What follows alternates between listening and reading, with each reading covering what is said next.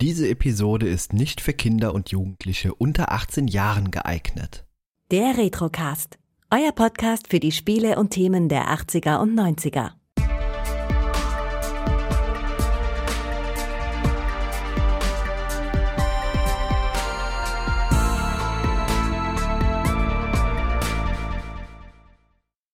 Hallo zusammen, bevor die eigentliche Folge beginnt, ein kurzes Vorwort von mir. Und zwar war diese Folge hier ursprünglich für den 4. Dezember und den Adventskalender eingeplant. Wir entschieden uns dann aber doch aus verschiedenen Gründen, da eventuell kleine Kinder oder Jugendliche zuhören könnten, ein anderes Thema zu wählen. Trotzdem möchte ich euch diese Folge nicht vorenthalten und damit jetzt viel Spaß dabei.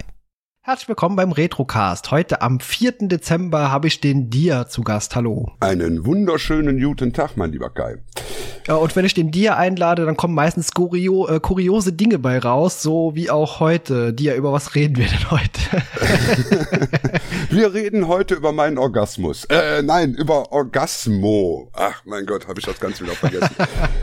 ja, also Orgasmo ist ein Film, den ich auch wirklich tatsächlich seit äh, seinem Entstehungsjahr, seit 1997 kenne. Ähm, der stammt von einem Regisseur namens Trey Parker. Und das sagt vielleicht einigen Leuten ein bisschen was, weil der hat zusammen mit seinem Kollegen Matt Stone eine Zeichentrickserie äh, erfunden, die äh, South Park heißt.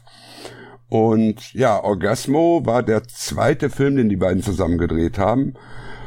Und ja, es geht im, im Grunde genommen, sagt der Titel ja eigentlich schon alles. Ne? Es geht um einen Herrn namens Orgasmo. Genau.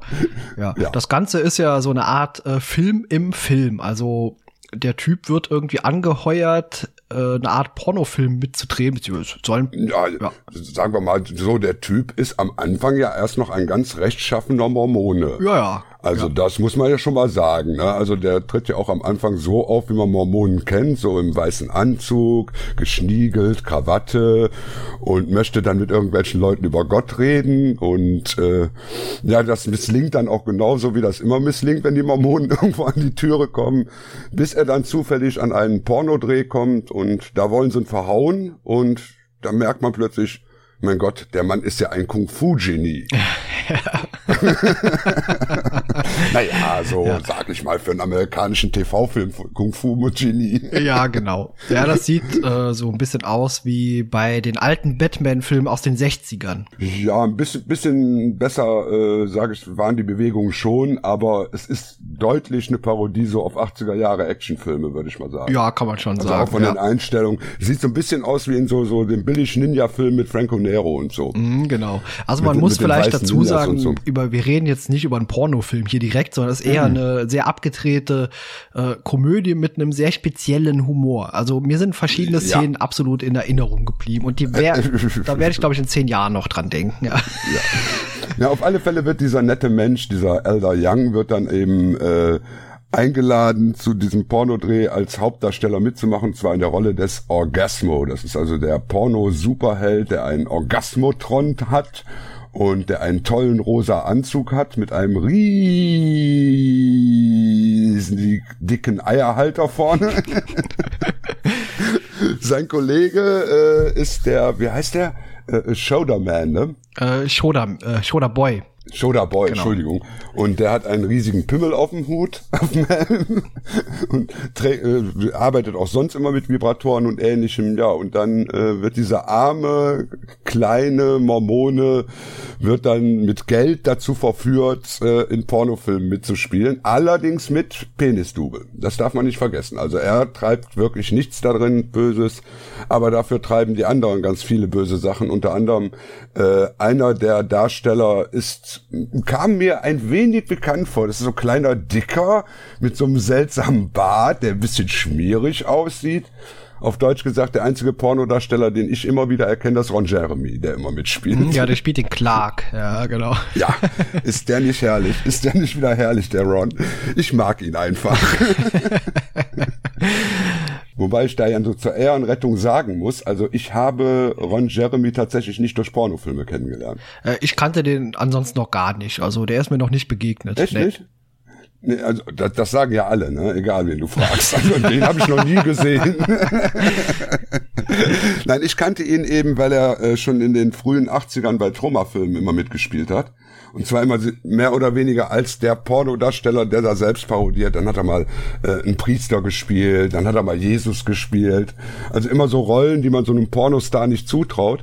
Und wenn mir der Typ einfach so gut gefiel, habe ich dann einfach geguckt, was macht der denn sonst so? Und dann machst du die IMDb auf und dann hat der 700 Credits und die Filmtitel sagten dir deutlich, Ach ja, den hast du sicher schon mal irgendwo gesehen. Ja, das sagst. Äh, ich schaue gerade in die Liste rein, wo er mitgespielt hat. Ja, und ein Film ja. sticht besonders hervor, und zwar 1984 Ghostbusters. Da soll er mitgespielt haben. Äh, du, das kann sogar möglich sein. Das kann sein. Er hat, er hat immer irgendwo Gastauftritte oder wo er nur so das Bild huscht. Und das hast du bei vielen Filmen, dass du dann guckst und sagst, oh, guck mal, das war doch Ron Jeremy. Das war Ron Jeremy. Das habe ich erkannt. Diesmal hat er ja sogar eine Sprechrolle, mhm. was ja schon fast außergewöhnlich ist, weil er kann ja nicht nur das eine, er kann auch sprechen und schauspielern.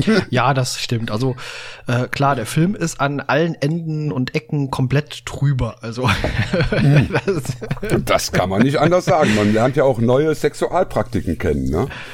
Also zum Beispiel DADV. Ne? Ja, erklär uns mal, was das bedeutet. Ach, ich muss das jetzt Ja, ja, erklären. du musst das erklären. Das du bist der Gast. Also es ist, wenn man, wenn man den Film in der Originalfassung hört, dann merkt man es auch. Also es ist eine deutsche Pornodarstellerin, die auch so aussieht wie eine deutsche Milf.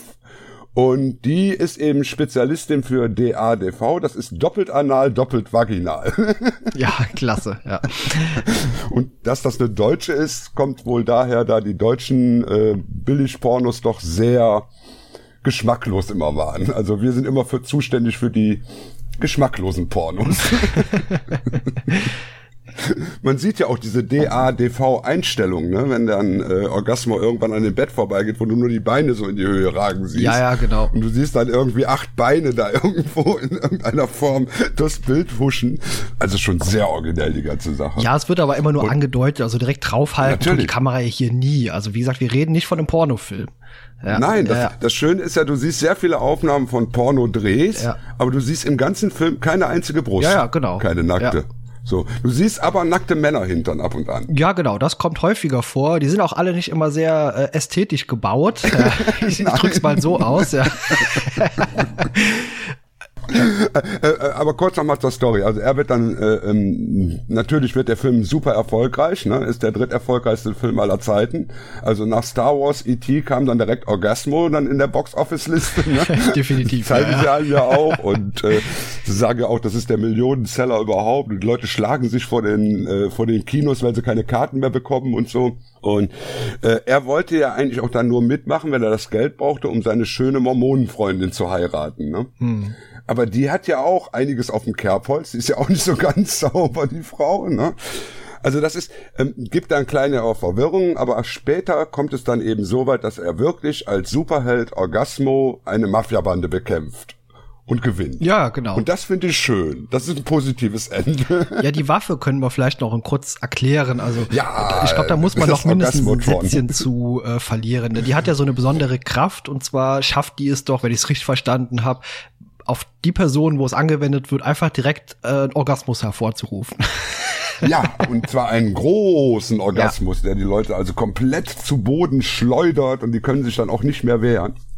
Aber dann kommt ja auch irgendwann der Bösewicht, bei dem das nicht mehr funktioniert. Ne? Ja, ja. Also das darf man ja auch nicht vergessen. Das ist ja bei Superhelden immer so, dass irgendwann ihre Kräfte nicht mehr funktionieren. Der Super Lane, der kann natürlich standhalten, genau. Genau.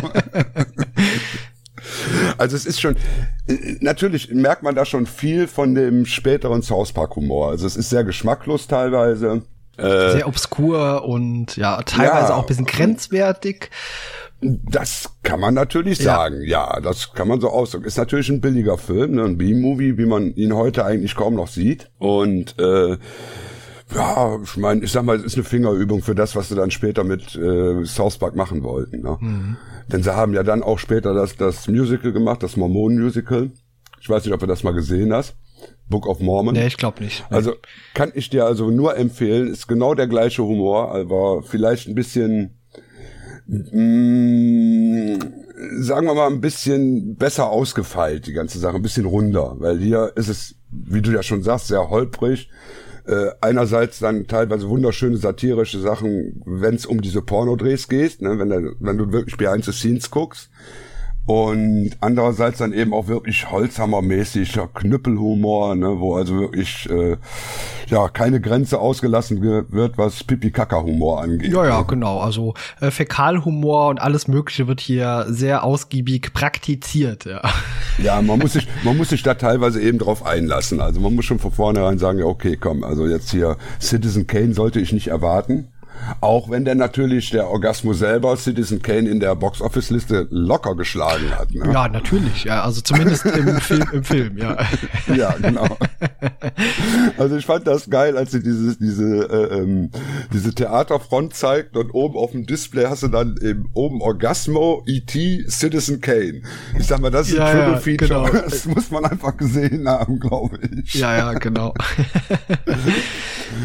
Ähm, ich bin mir auch sicher, da waren bestimmt auch noch einige andere Pornostars drin. Bei den weiblichen gehe ich mal von aus, die wir nicht erkannt haben, weil ich bin einfach nicht der Mensch, der Pornos geguckt hat. Also tut mir leid, waren die mein, meine Welt. Ne? Ja, ich, also bei mir war es ja auch nicht so. Also äh, ich kenne also Pornofilme. Ich wie gesagt, ich habe die wirklich tatsächlich und das ist wirklich wahrheitsgemäß. Ich habe Pornofilme nie groß ausgiebig geguckt. Also mhm. natürlich, jeder Jugendliche schaut es sich an, jeder, der es leugnet, lügt, aber sowas hier oder Art oder so, halt so Hardcore-Dinge habe ich tatsächlich nie geguckt. Ja, also ich bin ja aus einer Zeit, wo Pornos eben in meiner Jugend hättest du die höchstens auf Super 8 gucken können.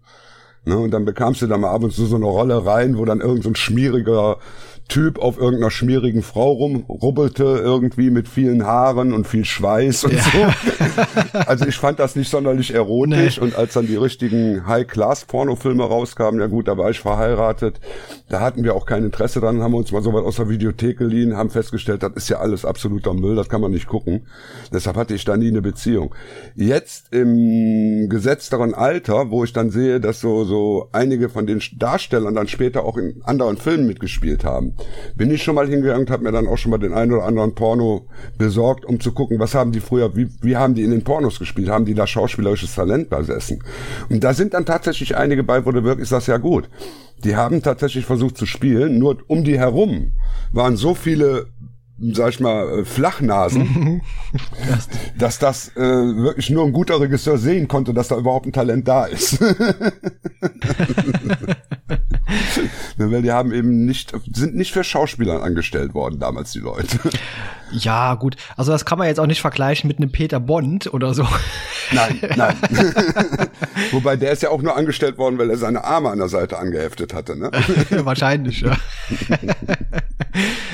Ja, äh, dir gibt's hier zu dem Film ansonsten noch irgendwas zu sagen? Ja, ich, ich sag mal, ich, ich empfehle ihm natürlich immer gerne weiter und ich habe bis jetzt immer die ähm, Reaktion bekommen, oh mein Gott, was ist das für ein Müll? Andererseits, wenn man den eine zweite, dritte Mal guckt, dann merkt man plötzlich, dass da doch schon ganz schön viel Herz drin steckt, weil also der ist nicht so dumm, wie er nach außen hin scheint. Ja, also dem stimme ich zu. Also anfangs die ersten paar Szenen, ich war erstmal schockiert, weil ich gar nicht wusste, was ja. auf mich zukommt. Weil ich, mhm. man hat eine Erwartungshaltung, okay, der, der Titel, der sagt erstmal aus, ist, in welche Richtung es grob geht, aber das heißt noch nicht, um was es geht. Also es hätte genauso gut sein können, dass du mir einen Pornofilm schickst.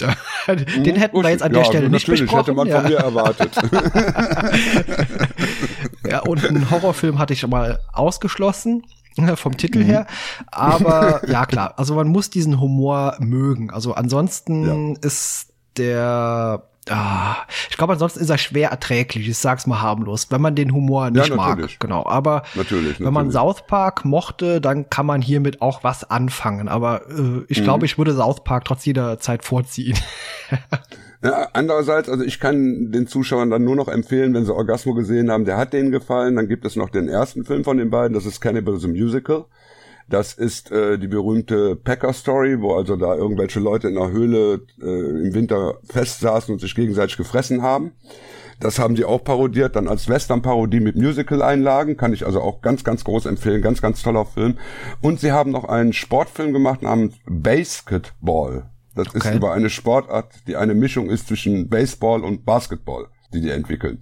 Ähm, genauso in dem gleichen Stil. Also man merkt eben, die haben daran gearbeitet, irgendwann mal was in der Richtung zu machen. Mhm. Und mit South Park haben sie dann eben den Durchbruch endlich gekriegt. Ja, South Park habe ich auch sehr gemocht. Ich habe nicht alles gesehen davon, aber klar, man muss diesen Humor ganz genauso mögen. Das ist ja auch mhm. viel Fäkalhumor dabei und sehr abgedrehter Kram. Und ja, aber wenn man South Park mag, dann wird man hier sicher auch äh, Freude dran finden. Aber wie gesagt, es ist ein Realfilm, es ist wieder ein bisschen was anderes. Mhm ja, ich mag jetzt keine endgültige Bewertung abgeben. Das ist Geschmackssache. Also man kann den mögen und man kann den genauso hassen, denke ich.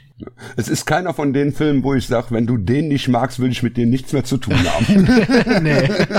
da gibt es andere. Genau. Also zum Beispiel Leute, die Empire Strikes Back nicht mögen, die brauchen bei mir gar nicht anzukommen. Okay. Ja, so, jetzt weißt du's.